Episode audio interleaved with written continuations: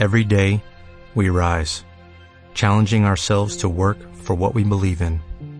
At U.S. Border Patrol, protecting our borders is more than a job. It's a calling. Agents answer the call, working together to keep our country and communities safe. If you're ready for a new mission, join U.S. Border Patrol and go beyond. Learn more at cbp.gov/careers. ¿Qué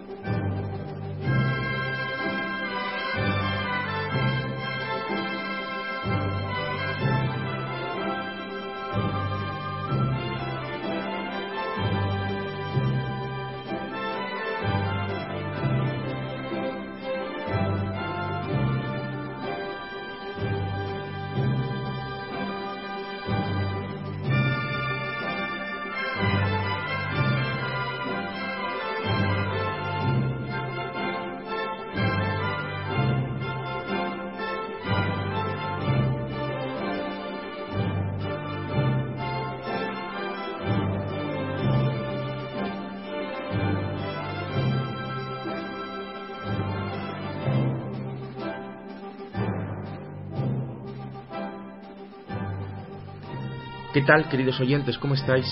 Es sábado, 12 de abril de 2014 y vamos a comenzar un nuevo programa con la lectura crítica de la prensa.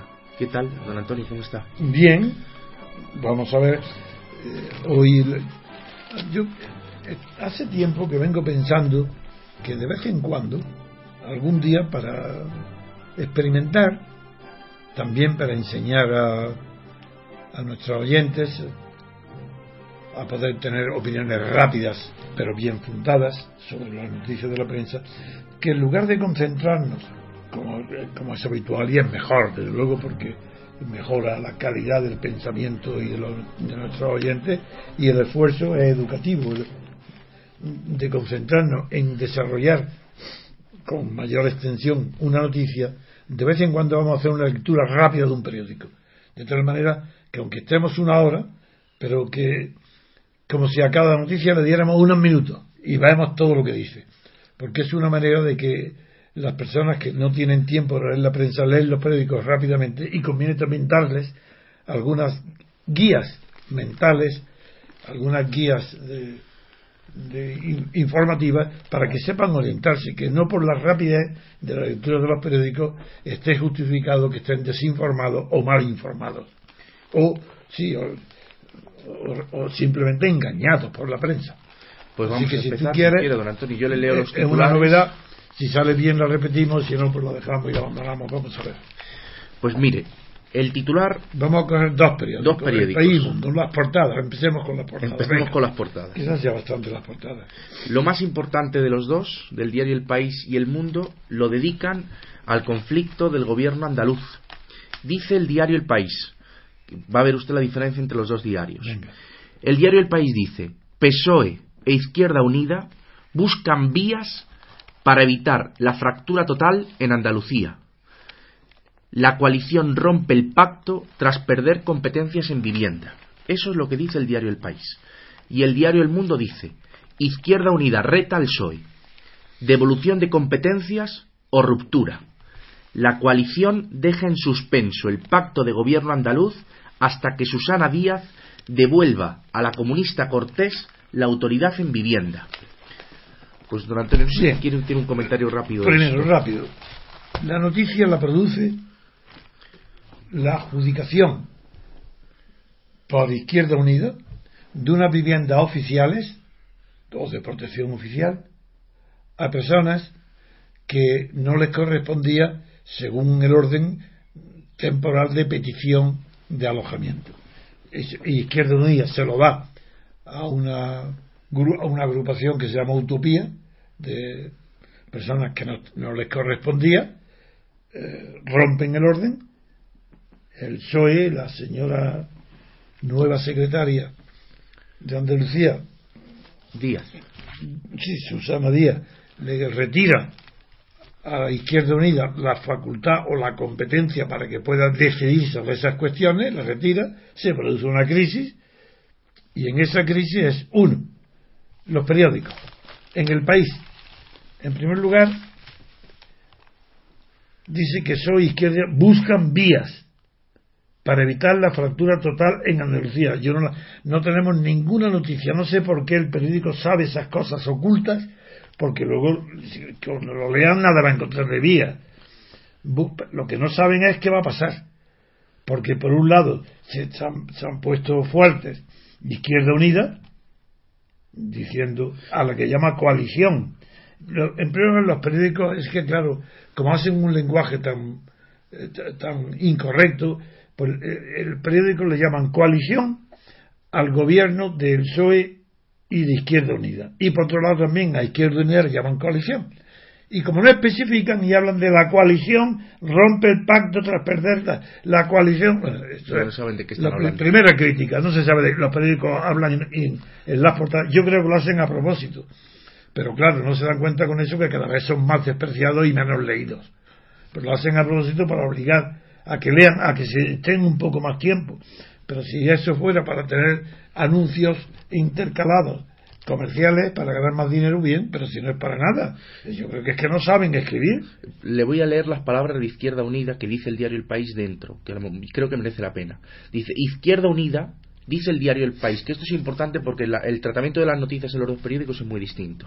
El diario El País dice al final de la noticia que Izquierda Unida no dio el paso de romper el pacto, pero consideró que el golpe de autoridad de Díaz suponía la suspensión momentánea del desarrollo del acuerdo.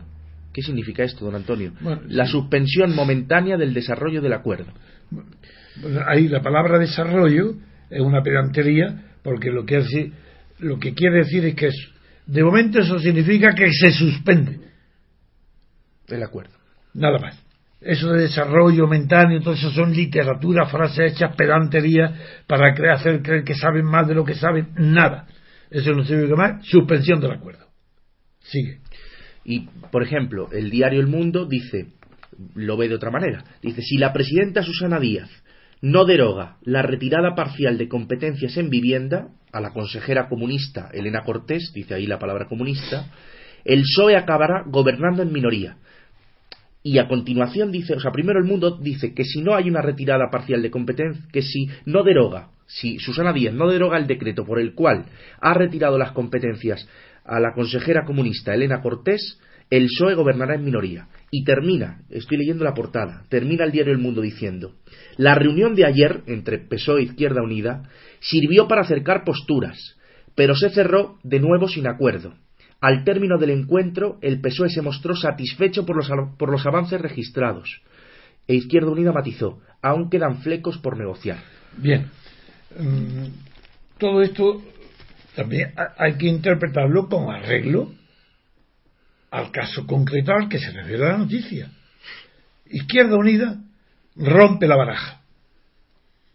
Se salta el orden establecido por el gobierno andaluz para adjudicar viviendas oficiales.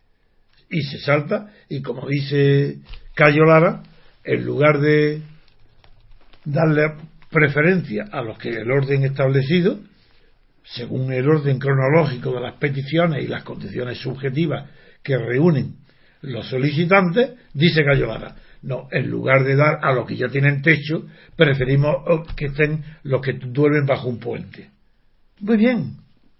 Es decir, que ahí Cayo Lara ah, eh, parece que está eh, en, el, hablando como los indignados Ahí, ahí, no hay procedimiento ninguno, ni de democracia material, ¿no? de democracia formal, por supuesto, no hay ni, ni, asomo, pero es que tampoco hay democracia material.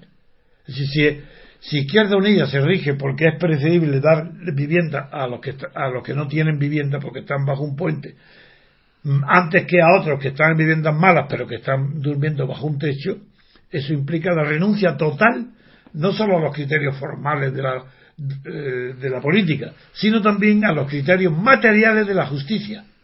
Porque, ¿por qué esa, la injusticia se produce? Porque si renuncia a toda regla, a todo procedimiento, aunque sea arbitrario, el procedimiento, pero es mejor que no el caos. Si van una familia, allí los de cooperativa, esta utopía, lo aloja, ¿Por, qué razón ¿Es que acaso no hay otros que están bajo el puente y llevan más tiempo bajo el puente o están enfermos o, no, tienen ni siquiera abrigo? ¿Quién ha establecido la clasificación de las necesidades ni de la urgencia? Nadie. Entonces, como ha sido la suerte de la influencia que el Partido Comunista dirigente conoce, está en contacto y ya está el enchufe, porque el enchufe o la conexión o la adjudicación con preferencia no solo se da en la derecha, se da exactamente igual en la izquierda y en cualquier parte del mundo. Y eso, y contra ese nepotismo y ni amistad, ni, ni adjudicar a los que conoce, ni favorecer, para eso están las reglas. Las reglas pueden ser justas o injustas. Pero siempre es preferible una regla que a la ausencia de reglas. Seguimos, vamos a seguir viendo más noticias. Pues vamos a ver otra noticia. En la portada del diario El Mundo nos dice que el gobierno afirma que desclasificará los papeles del 23 de febrero si hay consenso. Izquierda Unida lo ha propuesto y el PSOE lo estudia. La vicepresidenta del gobierno, Soraya Sáenz de Santa María, aseguró ayer ah. que el gobierno estaría dispuesto a desclasificar los papeles secretos sobre el golpe de Estado del 23 de febrero si hay un acuerdo político claro para ello. En la rueda de prensa posterior al Consejo de Ministros, y después de ser preguntada por esta desclasificación que ha reclamado Izquierda Unida, la vicepresidenta dijo asuntos de esta naturaleza tienen que adoptarse por amplio consenso. Amigos, ya estamos. ¿No veis cómo es la mentira la palabra? Es la mentira la norma que rige la palabra. De manera que esta señorita, vicepresidenta del gobierno, dice con toda naturalidad, dice que ha de adoptarse para desclasificar estos papeles siempre que haya un amplio consenso. Pero bueno, vamos a ver. Pero no sabemos que el consenso requiere la unanimidad. Si es amplio consenso, eso es mayoría. Eso ya no es, eso ya no es consenso. Eso será una adopción de un acuerdo con el criterio de mayoría. Entonces, si hay amplio consenso, quiere decir mayoría. Luego, ahí veis que la perversión del consenso indica que estamos todos de acuerdo. Pues no estamos de acuerdo. Cuando se habla de un amplio consenso, quiere decir que si los dos principales partidos están de acuerdo, que lo hagan. Eso es lo que quiere decir. Ni tengan mayoría o no mayoría. Eso en cuanto al amplio consenso. Y luego, más grave que eso todavía es cómo es posible que sea noticia la anormalidad, la anomalía, la inmoralidad de que el gobierno afirma que si no hay consenso amplio, entonces no desclasifica los papeles del 23F, seguirán siendo secretos. Pero ¿no os dais cuenta qué horror? Otra vez lo mismo. Ya están diciendo, reconociendo que el 23F, ese que tanto éxito le da a Pilar Urbano porque me ha silenciado. El éxito de Pilar Urbano que dice igual que yo ahora, con tantos años de retraso y silenciando que yo lo he escrito en los periódicos El Mundo, lo he dicho en televisión, lo he dicho en público, pero ahí está silenciado. Y ahora viene a decir lo mismo, pero claro, el, el 23F, ese escándalo, ese delito cometido por el rey Suárez, delito, no de engaño al público, delito contra eh, las leyes, contra España, un delito, un golpe de Estado, un delito, frustrado o no, o medio realizado o medio fracasado, delito. Bueno, pues, ¿qué dicen? Que si hay consenso amplio, se desclasificarán. Si no, continuarán ocultos para que la opinión pública no sepa qué es lo que pasó. Otro asunto. Una cosa más de este nada más, don Antonio. Le digo, le, ah. dice, Santa María, Sáenz de Santa María fue preguntada por el último libro de Pilar Urbano. Ah, esto sí, a ver. En el que la periodista afirma que Adolfo Suárez le contó que el rey estaba detrás de la operación armada. La número dos del Ejecutivo, Sáenz de Santa María, evitó entrar en polémica y se remitió a lo ya manifestado por muchos de los actores y protagonistas en de ese momento, que ya han dado su opinión, y dice, por cierto, bastante unánime y en contra de lo relatado por Pilar Urbano. Pues esto es lo que ha dicho en... Bien, está muy bien. Está bien que tú hayas eh, resaltado esto, porque ahí se ve, claro, primero la absoluta verdad de que el 23F fue organizado por Armada por orden y presión del rey Juan Carlos y que Suárez no tuvo más remedio que dimitir porque lo obligaron y que hubo una enemistad manifiesta del rey Juan Carlos y Suárez por mucho que ahora lo quieran ocultar pues hoy están mintiendo ¿Y usted cree, don Antonio, que van a desclasificar los papeles del, de, Sí, pero dentro de 20 años, 30 años, cuando, cuando no lleva nadie de los... Pero yo viviré. Hombre, para mi memoria, está escrito, le he dicho, que se acordará. Eso quedará, desde luego. ahí está dicho enseguida. Pues podemos pasar, don Antonio, a otra, a otra noticia. Hacemos una pequeña pausa, ponemos música y continuamos. Muy bien.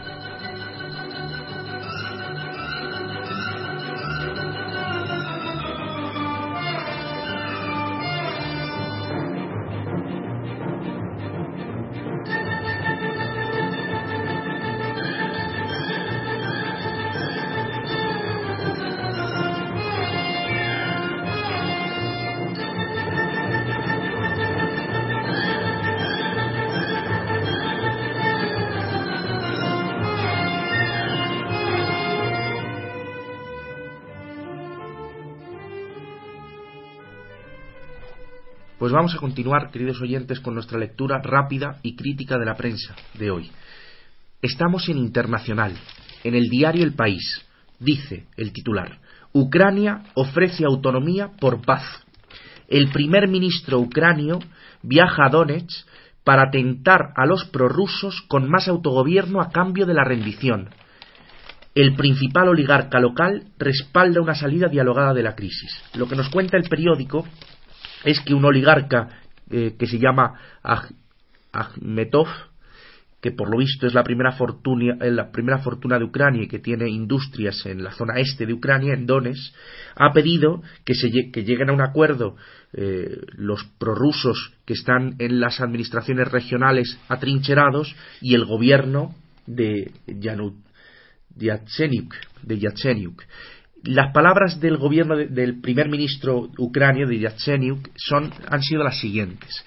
Dice, en el marco de una constitución reformada podremos satisfacer las demandas concretas de cada región. Y las palabras del oligarca han sido las siguientes. Dice, la situación en la región es muy difícil hoy. La gente quiere que se escuche la voz de Donbass, que es la cuenca carbonífera donde están las provincias de Donetsk y Lugansk, y también respeto y un buen sueldo. El único camino correcto son las negociaciones. Bueno, pues lo que nos cuenta el diario El País en definitiva es que el primer ministro ucranio, que es el, que era el número dos de Timoshenko, ya este que yo no sé pronunciar, don Antonio, Yatsenyuk, Yatsenyuk eh, dice que está dispuesto a ofrecer autonomía regional, no se sabe hasta dónde está dispuesto a llegar, claro, porque es el comienzo de la negociación, si es que la, consigue la negociación, claro, que está dispuesto a conceder una autonomía regional si los que están atrincherados en una barricada frente a la administración regional de Donetsk mm, se rinden. ¿Cómo lo ve? Sí. Las noticias todavía eh, llegan, al menos a mi conocimiento, de manera contradictoria y algo confusa. En primer lugar, se ve claro que los propios periódicos no conocen lo que está pasando, porque no dicen más que cuestiones aproximadas, cuestiones no definidas, preguntas sin responder. Y lo único que parece claro es, uno, que el, jefe del gobierno interino, es decir, recuerdo, un jefe anticonstitucional porque o aconstitucional fuera de la constitución viaja ese presidente interino a la zona este de Ucrania para convencer a los rebeldes prorrusos que quieren una unión mayor con Rusia. No están definidos tampoco, como estaba en Crimea, que quieren adherirse ni integrarse en, el territorio ruso. No, los prorrusos son que hablan ruso y que parece que quieren una mayor autonomía. Digo porque las noticias están todavía muy eh, deslavazadas. Mientras que en Rusia la prensa española nos dice que quiere rechaza la autonomía porque lo que quiere es una, eh, una federación. Yo tampoco lo veo claro. Creo que todo esto son puras especulaciones. Hasta ahora no hay más que una cosa clara y real. Que Putin y el gobierno ruso va a rechazar terminantemente que Ucrania se integre en la OTAN. Ay, eso sí que es seguro. Y eso está, si se lee en los periódicos, se llega a la conclusión de que ahí está el tema. ¿Y el tema cuál es? Pues que de la misma manera que Austria y Finlandia siguen neutros, no están en la OTAN, Putin no quiere que ninguno de los países que fue miembro de la Unión Soviética se integre en, la organización militar de la OTAN. Y eso es normal, porque le obligaría entonces a una eh, inversión y un, y un gasto y un en armamento, en modernizaciones militares, y esto es, es normal. Ante esa oposición, uno hablan de dar más autonomía, otros de federación o federalismo. Nada de esto está confirmado todavía. Lo único que hay es que los que hablan ruso quieren aproximarse a Rusia. Están protegidos por Rusia. Pero Rusia no está proponiendo ni la, ni la intervención directa en Ucrania para anexionarse en los territorios de Donetsk y Luhansky, como pasó con Crimea, ni eso lo va a hacer ni lo, ni lo está promoviendo. Eh, Putin está siendo muy prudente. Y lo único que sí está visto es que eh, está descabezada toda la política, la estrategia que desarrolló la Unión Europea, Bruselas, para que las grandes empresas de Alemania y de Europa entraran a saco en Ucrania, eso ha fallado. Eso ya ha terminado. Y ahora, claro que hay una situación de tensión, no está definida, seguiremos paso a paso, día a día la información. Hoy tengo ya mucho mejor información que ayer, no de la prensa española, por supuesto, pero no es el momento hoy de desarrollarla, ya lo haremos otros días. El hecho es que llamamos la atención que en el mundo, como, presenta eh, la noticia, mm, con mucha más animaversión contra Putin.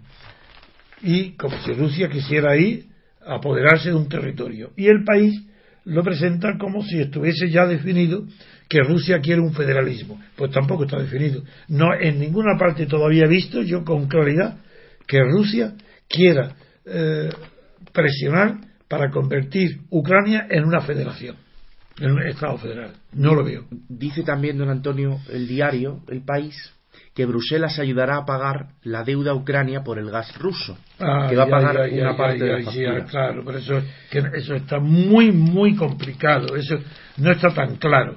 En primer lugar, ya están protestando al gobierno de Putin como si estuviera haciendo algo mal en la carta que ha dirigido a los 18 países. Sí. le están diciendo que empiezan a protestar sin razón ninguna, porque diciendo que le están diciendo a Putin que, no puede eh, que no, que no puede amenazar con el, el corte de suministro del gas, pero si es que él no está amenazando a Europa ni siquiera está amenazando a Ucrania, si no está amenazando a nadie. Ha puesto una carta diciendo, señores, yo me deben 1.500 millones. Me lo debe el gobierno ucraniano. No me paga. Y cada día aumenta la deuda. Con lo cual me voy a ver obligado a cortar el grifo del gas, a cortar el suministro. Y, y ustedes deben tener en cuenta que en el caso de que se lo corte, voy a cortar nada más que el suministro a Ucrania, no a, los países a los que le doy. Pero, como paso por Ucrania, Ucrania va a hacer como hizo la otra vez, que apoderarse del gas que va destinado a otros, a vosotros. Y eso es un delito, y lo, y lo aviso. Es que hay algo de, que sea indelicado o injusto o antijurídico, no, de ninguna manera. Es escrupuloso con la ley y con la moral comercial, con el mercado con las reglas de juego. Entonces, ahora, ¿qué es lo que sucede? Que piensan que debe de pagarse, buscar, eh, la Unión Europea está buscando dinero para ayudar a pagar la factura del gas, pero, pero se encuentran con una dificultad, que, el, que la provisión de 11.000 millones de euros que va a darle el Fondo Monetario Internacional no está previsto para pagar facturas y, no, y está prohibido.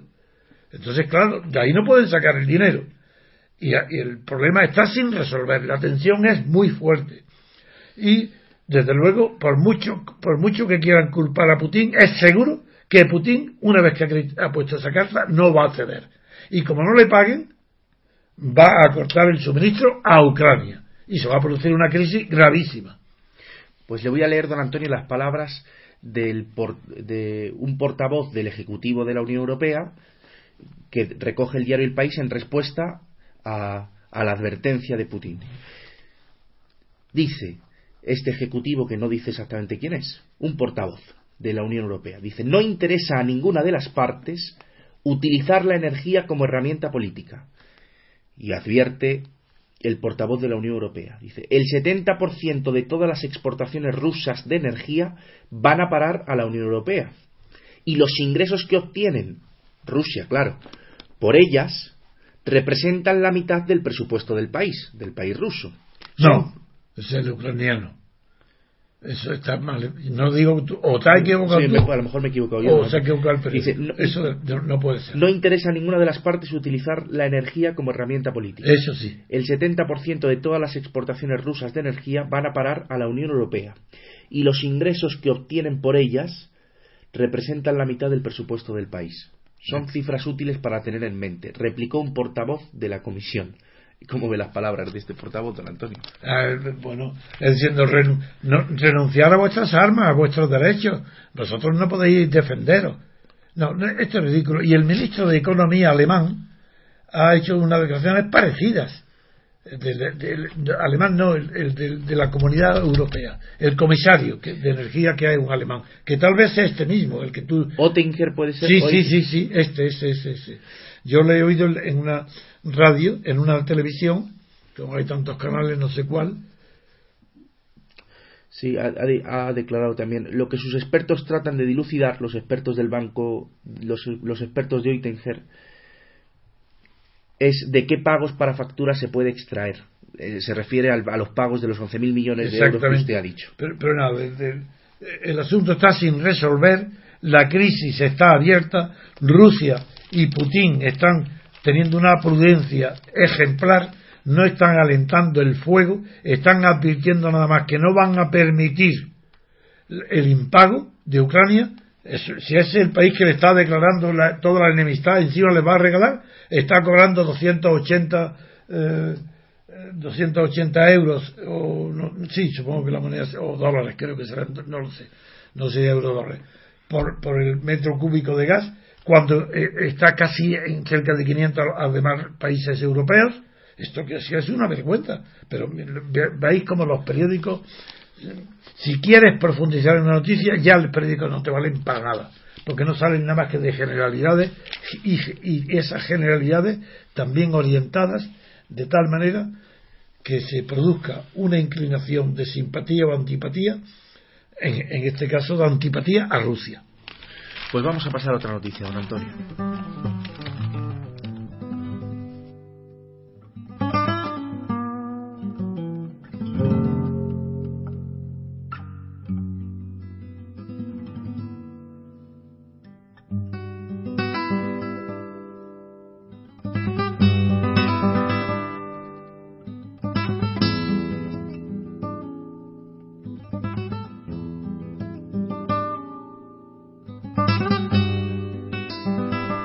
Otra noticia. Vamos a hablar de una noticia nacional. Estamos en el diario El Mundo y en el diario El País. Dice el diario El País. Artur Mas admite que lo más probable son unas elecciones y no la consulta. ¿Dónde dice eso? Yo lo estoy leyendo en páginas interiores, pero la portada debe decir otra no, cosa. No, no, no, está bien, está bien que lo hayas dicho. Vuelve a repetirlo. Dice, Mas admite, Artur Mas, que lo más probable son unas elecciones y no la consulta.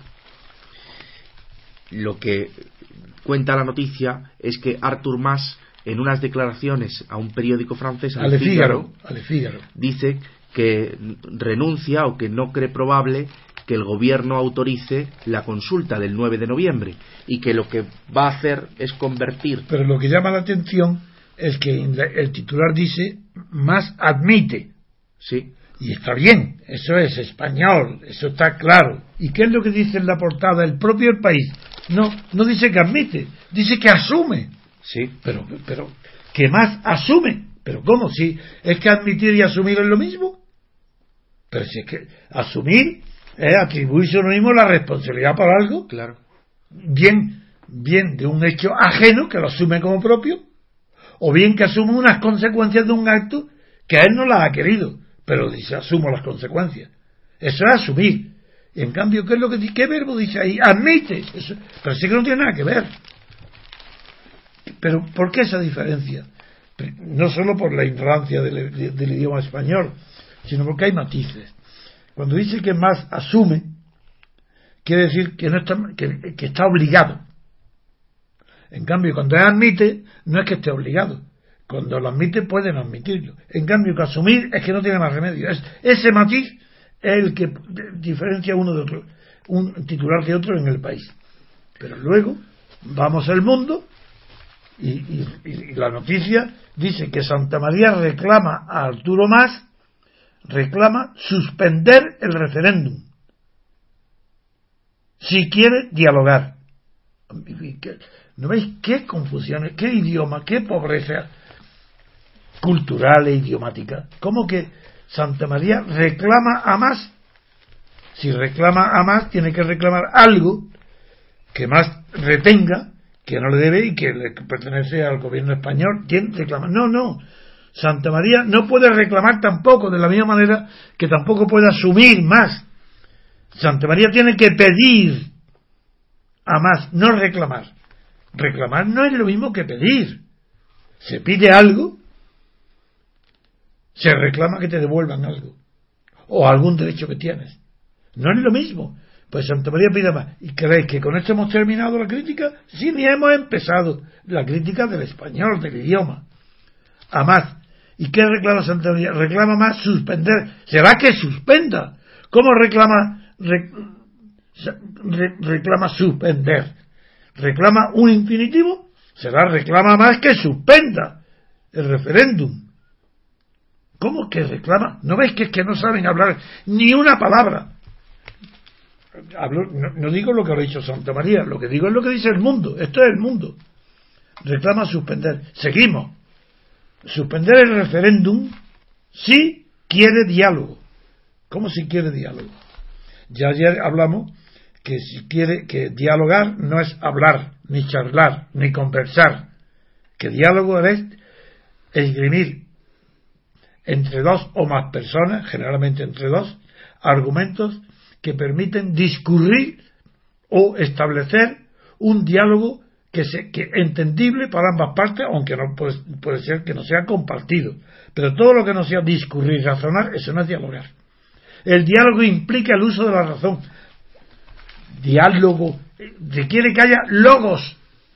Si no hay logos, no hay diálogo.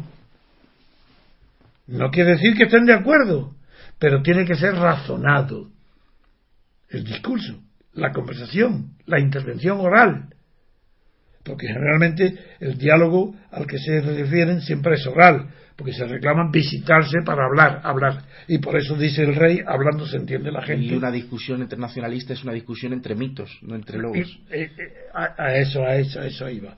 Al dialogar, muy bien, eh, Damián, como el diálogo es imposible, igual que no hay ideología, tampoco hay ideología sin logos, solo que en la ideología el logos, que era aplicable a una parte, a una dimensión determinada, se aplica a la totalidad, al universo entero, y eso es la ideología. La ideología no quiere decir que todo es absolutamente falso lo que quiere decir es que una parte pequeña de verdad tratada en el logos se convierte en idea, es ideología, y al ser idea se hace general o universal. Esa es la falsedad. Hacer de lo pequeño una totalidad. Hacer de una parte la totalidad. Esa es la ideología. Ahora, ¿y qué pasa con el diálogo?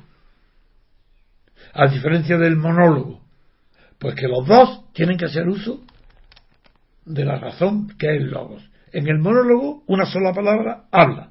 Pero si no, si habla sin utilizar la razón, no hay monólogo. Lo que hay es, lo que hay un soliloquio, pero, pero el monólogo requiere también un ejercicio de la razón. Si no, no es monólogo. Y el diálogo, por lo menos dos personas, que hagan uso de la razón en un idioma común. en un lenguaje común. No se puede decir Santa María, no puede. Primero, no reclama más. No puede decir suspender el periodista, supongo, no sé si ella lo diga también. No, tiene que decir, reclama más que suspenda el referéndum si quiere diálogo. Eso sí está bien. Si quiere dialogar o si quiere diálogo, entonces que use la razón, aunque sea parcial, pero no que diga derecho a decidir, porque el derecho a decidir, que es el tema, no es fruto de un diálogo ni de un monólogo, porque derecho a decidir ahí no hay logos. Para que hubiera dentro del derecho a decidir algún logos, tendría que exponer qué materia es decidible. Por, tendría que exponer que una materia que es decidible sí puede someterse a un derecho de decisión. Pero si la materia no es decidible, no puede haber diálogo. Porque, ¿Y qué pasa con Cataluña? Que lo que quieren es establecer un referéndum sobre el derecho a decidir los catalanes, el, el derecho de autodeterminación. No la independencia, sino el derecho a independizarse. Bien, pues eso es imposible que sea objeto de diálogo porque no es objeto de razón, porque no es objeto de decisión, porque no es decidible la materia sobre la que quiere versar el diálogo. El diálogo entonces tiene que ser emotivo, sentimental, pero no discursivo, no razonado, ni, ni mucho menos razonable. Bien. Pues le voy a leer las declaraciones que ha hecho Artur Mas.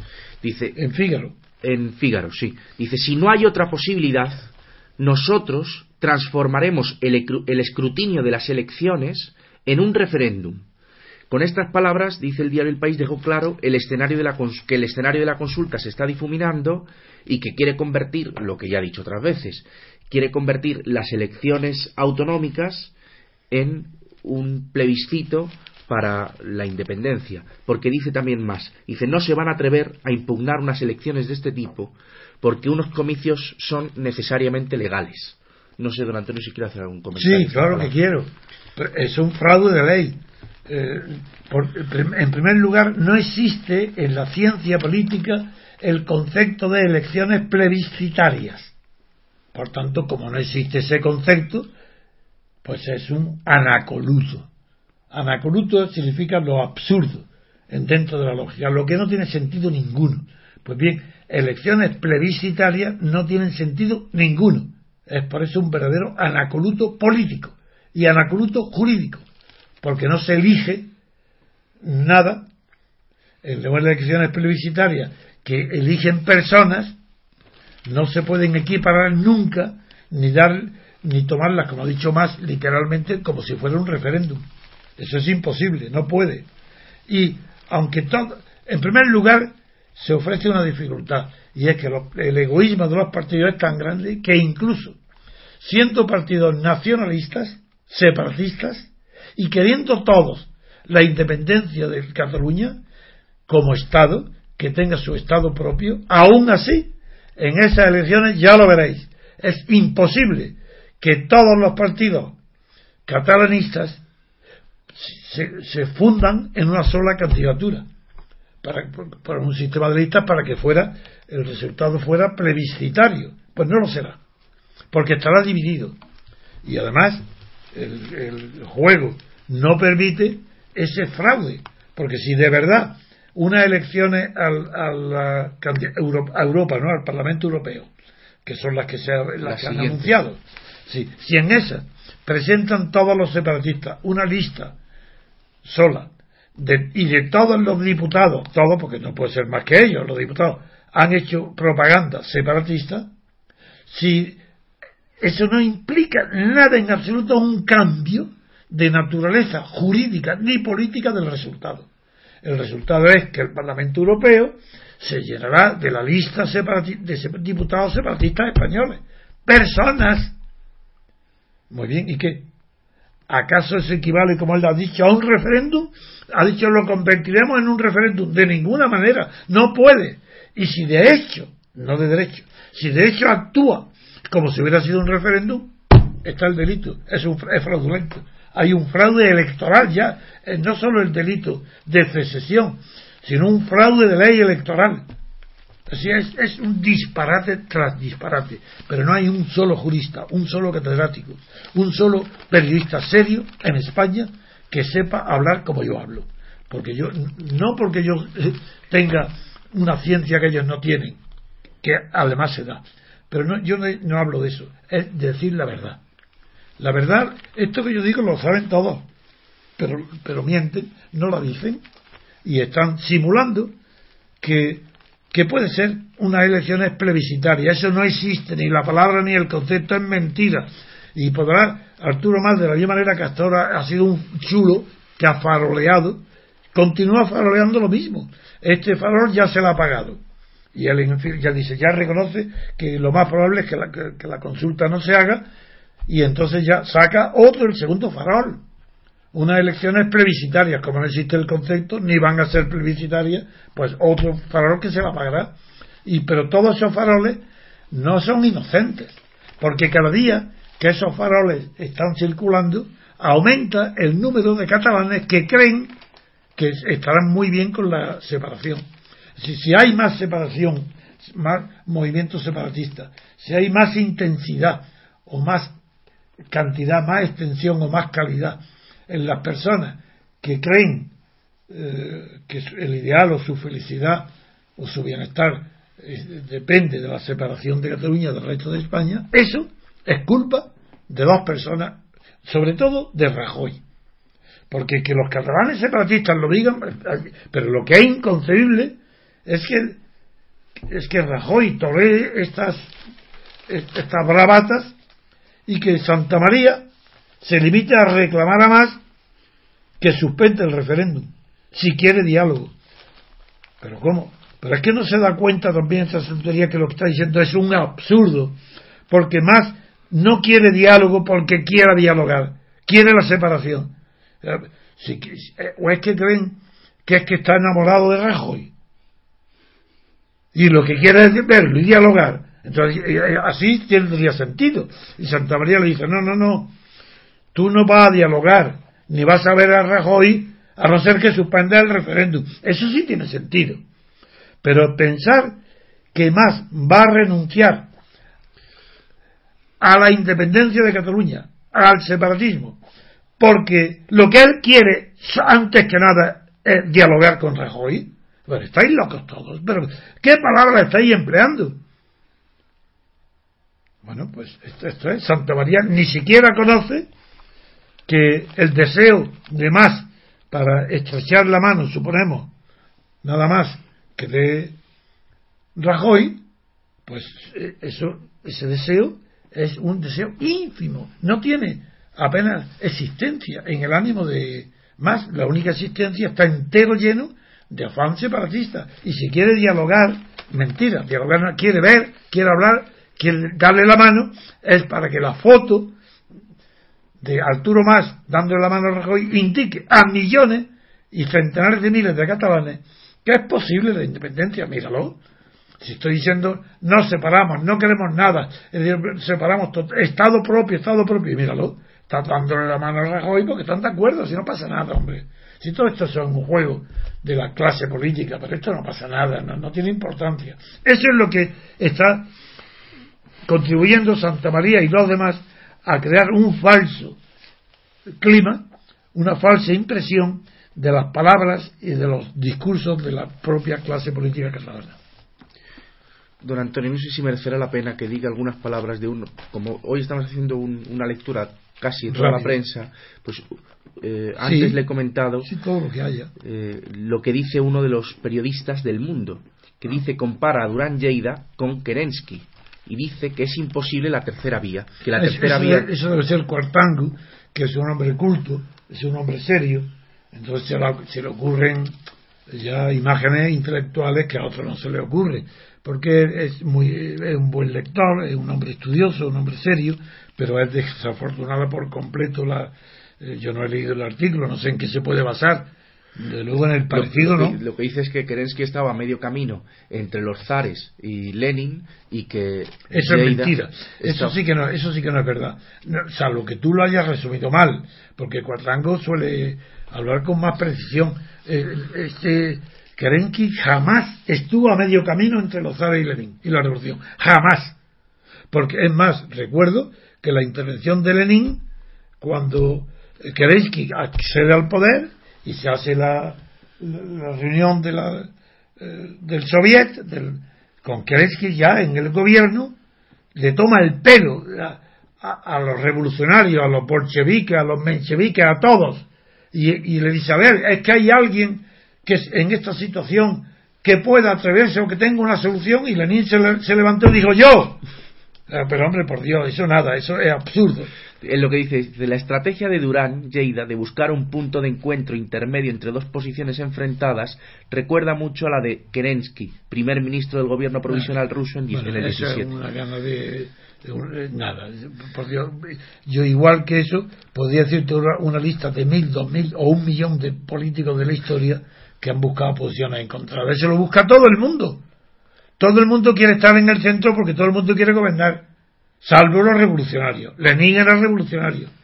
¿Y a usted, que no? ¿A usted eso le impresionó? Que Lenin, que Lenin se Hombre, y le dijese yo. no se me olvida jamás la impresión que me hizo. Eso es fantástico.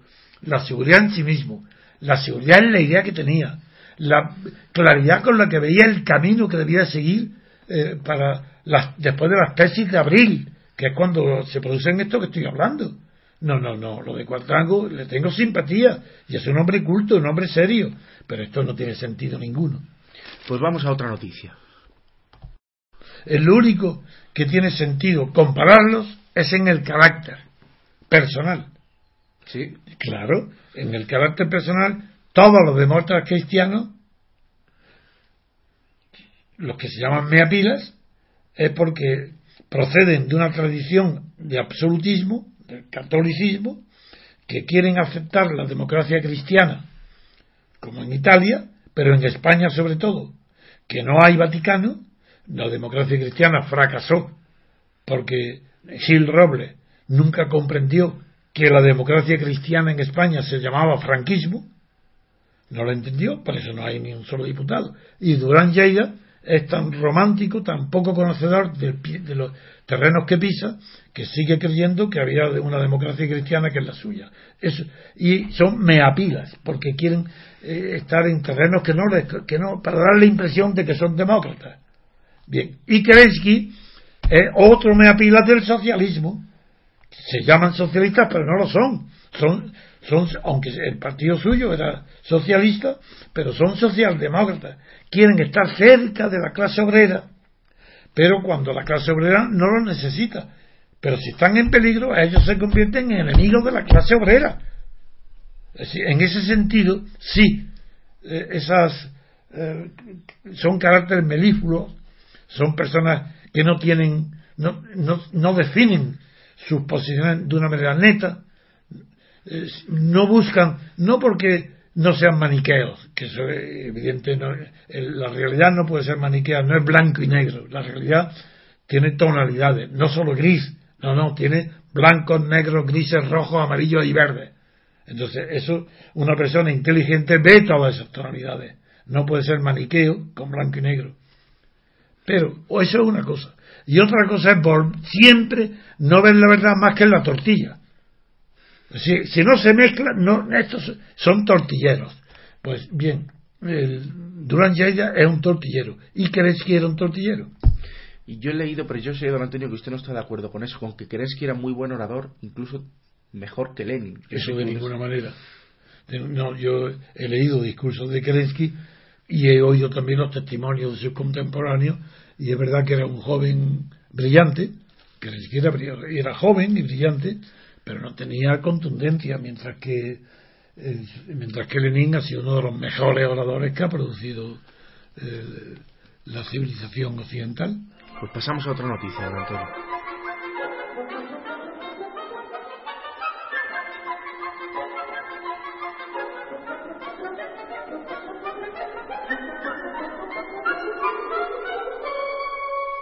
Pues vamos a continuar con una noticia de internacional.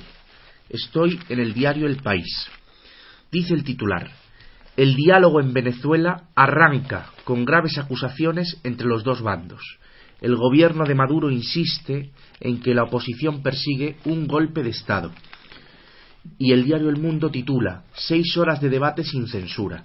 Lo que, lo que ha sucedido es que UNASUR, que es la Unión de Naciones Suramericanas, y el Vaticano han propiciado un encuentro entre la oposición a Maduro y el gobierno para tener un diálogo. En que ese diálogo pues no se ha saldado con ningún acuerdo porque la oposición pide determinadas cosas que no está dispuesta a asumir Maduro. Pide entre otras cosas amnistía para los presos políticos por las revueltas que durante las últimas semanas han tenido lugar en Venezuela.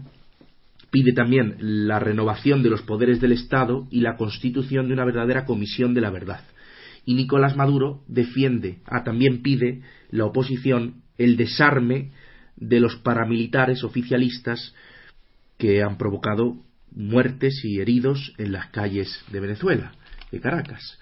Y dice eh, Maduro que Nicolás Maduro defiende a capa y espada a sus colectivos armados.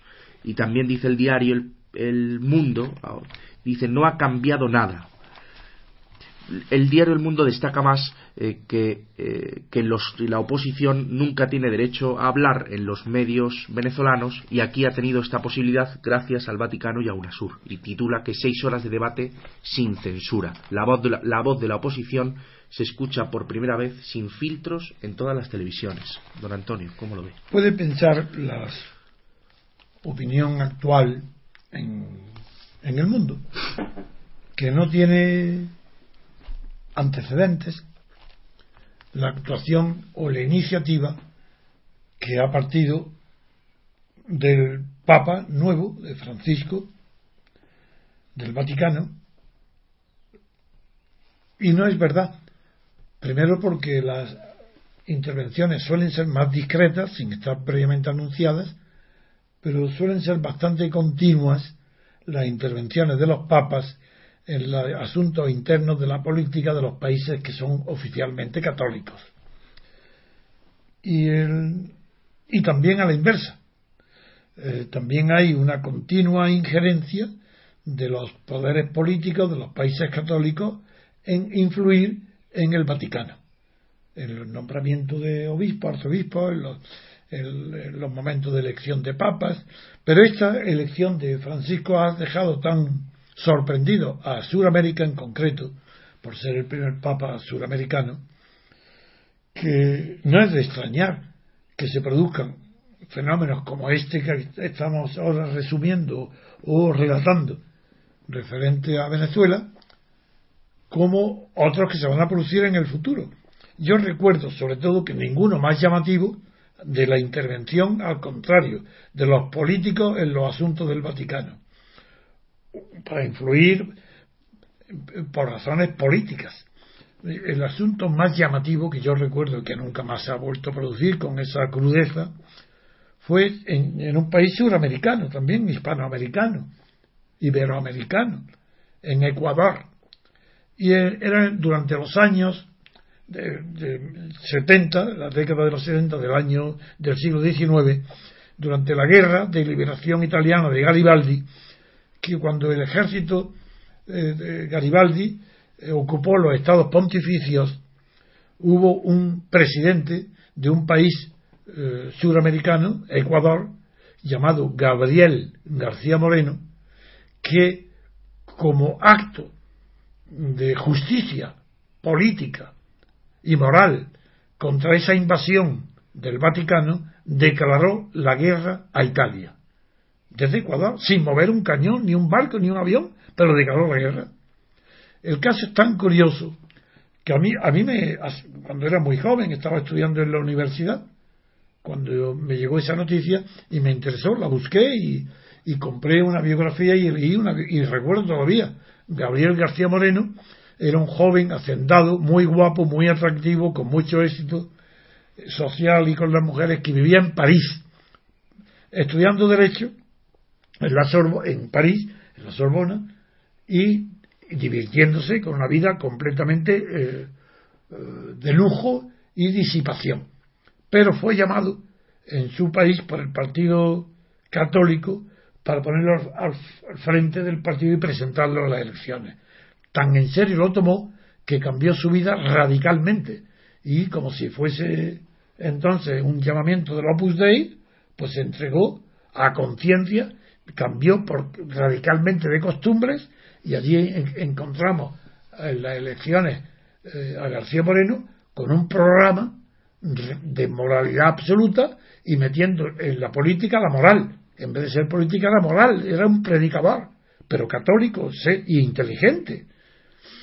Bien, eh, tan grande fue la acción y el prestigio que tuvo García Moreno, sobre todo después de haber declarado la guerra a Garibaldi, que en Francia fue un héroe. Y lo hablaban todo el mundo. Y, y, no digamos en el Vaticano y en la Iglesia Católica. y fue su prestigio era tan grande que llegó a ser asesinado delante de la catedral. Yo recuerdo todo esto todavía como podía estar una hora entera hablando de lo que recuerdo de, por la impresión tan grande que me hizo eh, este fenómeno de un hombre que era de costumbres disipadas, que no, se caracterizaba por su honestidad moral ni por su rectitud, y lo llamaron a dirigir su país y fue pues como si hubiera sido Tomás Moro. Pues pasamos a otra noticia, don Antonio.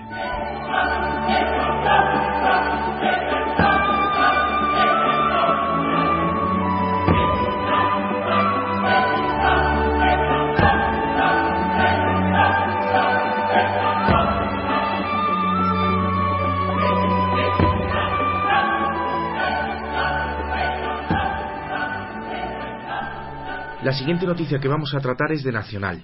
Dice el diario El Mundo. Cañete, por el ministro de Agricultura y candidato del PP a las elecciones europeas, Cañete estrena campaña electoral en la mesa del Consejo de Ministros. El PSOE carga contra el mitin de, de, la Moncloa y pide la comparecencia de Santa María. Lo que ha sucedido es que acusan a Arias Cañete de haber usado la comparecencia que tiene lugar después del Consejo de Ministros ante la prensa para hacer campaña electoral a favor de su candidatura en las elecciones europeas. Las palabras de Arias Cañete, las que, eh, las que han trascendido de la rueda de prensa y que aparecen en el periódico, son las siguientes, que las voy a leer para que don Antonio las comente. Dice Arias Cañete que ha hecho mucha mili en la garita de Europa. Y Elena Valenciano dice que es una actuación muy fea. Perfecto. Eso está prohibido por la ley electoral, pero prohibido radicalmente. Porque eh, un cargo del gobierno pueden hacer eh, propaganda de las elecciones en general. Por ejemplo, decir, el día tal se celebran, el objetivo es esto, eh, hay que ir, conviene que vayan, pero jamás hacer propaganda de su partido y mucho menos del mismo presentándose como candidato. Y cuando ha dicho que ha hecho muchas mil en la carita de Europa está diciendo la verdad. Es decir, que ha hecho mucha mili, mucho trabajo, mucho ejercicio en la garita de Europa para favorecer los intereses de Europa que son contrarios a los de España. Por tanto, es verdad. ha sido un militante, muy, muy buen militante y muy bien miliciano europeo. Pero europeo no a favor de Europa, sino del Club de Bruselas. Este es, por tanto, no tengo más que añadir. Está prohibido y, y es y tendría, bueno, puede tener repercusiones graves, porque la Junta Electoral puede anular actos y actuaciones y inhabilitarlo incluso para el ejercicio de la presentación de la candidatura. Y la última noticia, don Antonio, que vamos a tratar en nuestra lectura rápida de la prensa de hoy es de internacional, es sobre el referéndum de Escocia para independizarse de Inglaterra. Dice el diario El País, los independentistas escoceses buscan el voto laborista en el referéndum y dice también que el avance del nacionalismo en los sondeos augura un resultado muy ajustado. Lo que nos cuenta mm, la noticia es que el avance del sí coincide con el endurecimiento de la campaña del no. Por lo visto, la entrada en campaña del primer ministro David Cameron y de su ministro Osborne, Osborne está resultando un arma de doble filo. Sí. Cameron se enfrentaba al dilema de seguir ausente y ser acusado, acusado de pasividad o implicarse en la campaña. Y esto ha sido un error. Y por lo visto está siendo contraproducente. Porque recuerda muchísimo. A Margaret Thatcher. es Claro, es el recuerdo que para Escocia consideró nefasto el, el- el liderazgo político conservador cuando estuvo en manos de en la cabeza de Margaret Thatcher. Y el Y- presidente, Sí, sí, que lo voy a leer, el sí, presidente de la Comisión Europea, que es Barroso, hace unas semanas dijo eh, que no solo que una Escocia independiente quedaría fuera de la Unión Europea, porque dijo que España sería la primera en vetarla o que vetaría su reingreso. Bueno, el, el tema mm, es que hay que recordarlo. Es que en Escocia es perfectamente legítimo desde el punto de vista histórico y legal desde el punto de vista constitucional que se celebre un referéndum sobre la independencia o no de Escocia con relación a Gran Bretaña, a Inglaterra. He hablado, he, empleado a propósito la palabra constitucional, porque en Inglaterra no hay constitución escrita.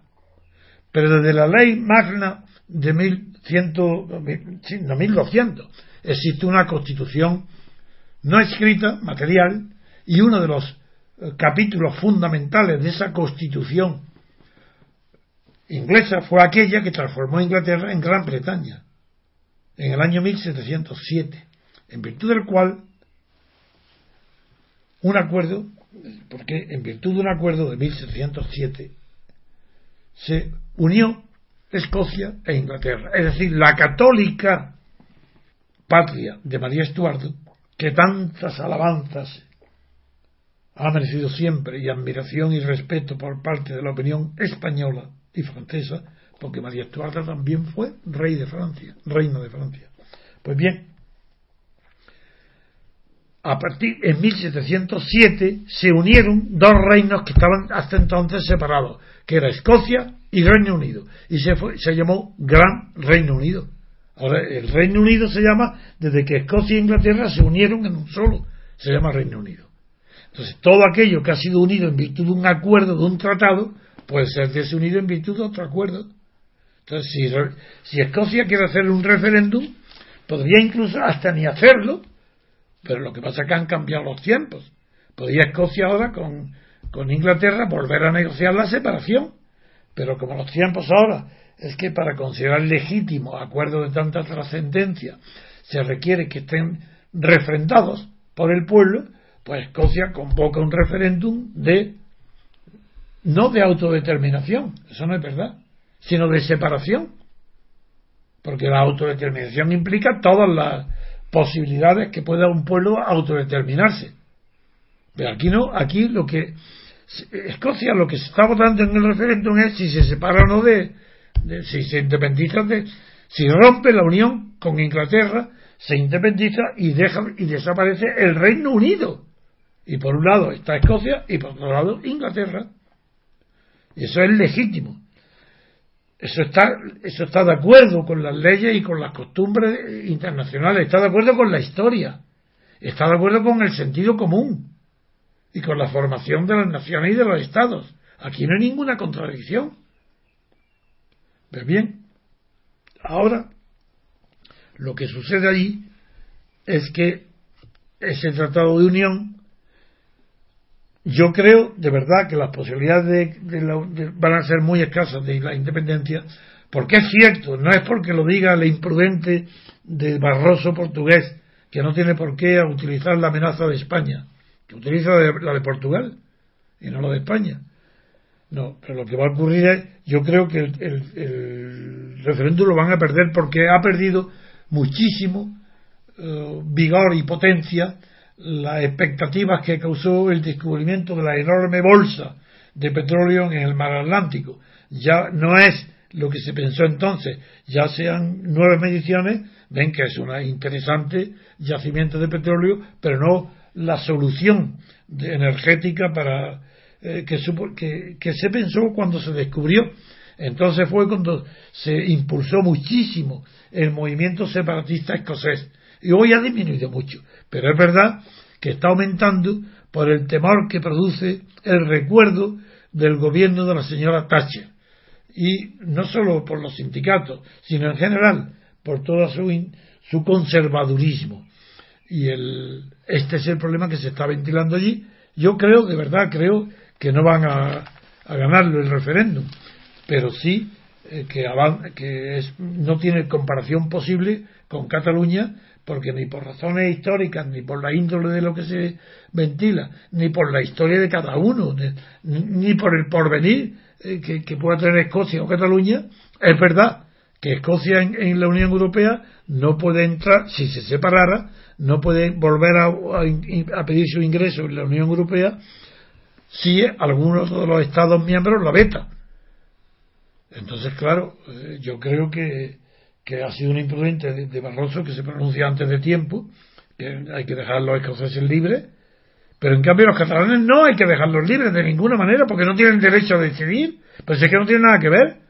Es al contrario. Es que a los catalanes es que había que de verdad detener, detener, pero ante los tribunales, a los más y a todos los secesionistas, porque en España es un delito y en Escocia es un derecho. Pues hasta aquí el programa novedoso de hoy, don Antonio, de la lectura crítica y rápida de la prensa. Bueno, pues hasta pronto, queridos oyentes, espero que les haya gustado.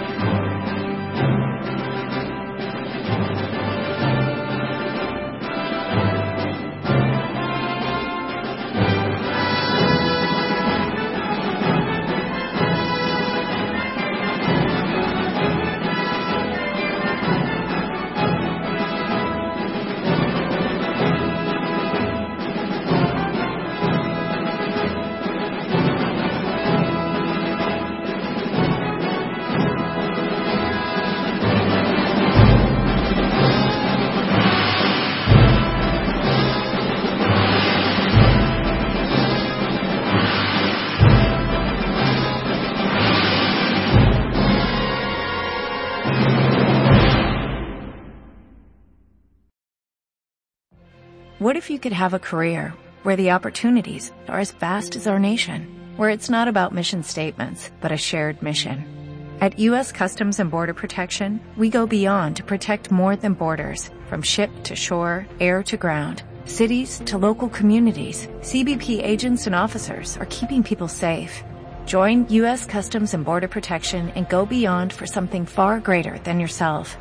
Learn more at cbp.gov/careers.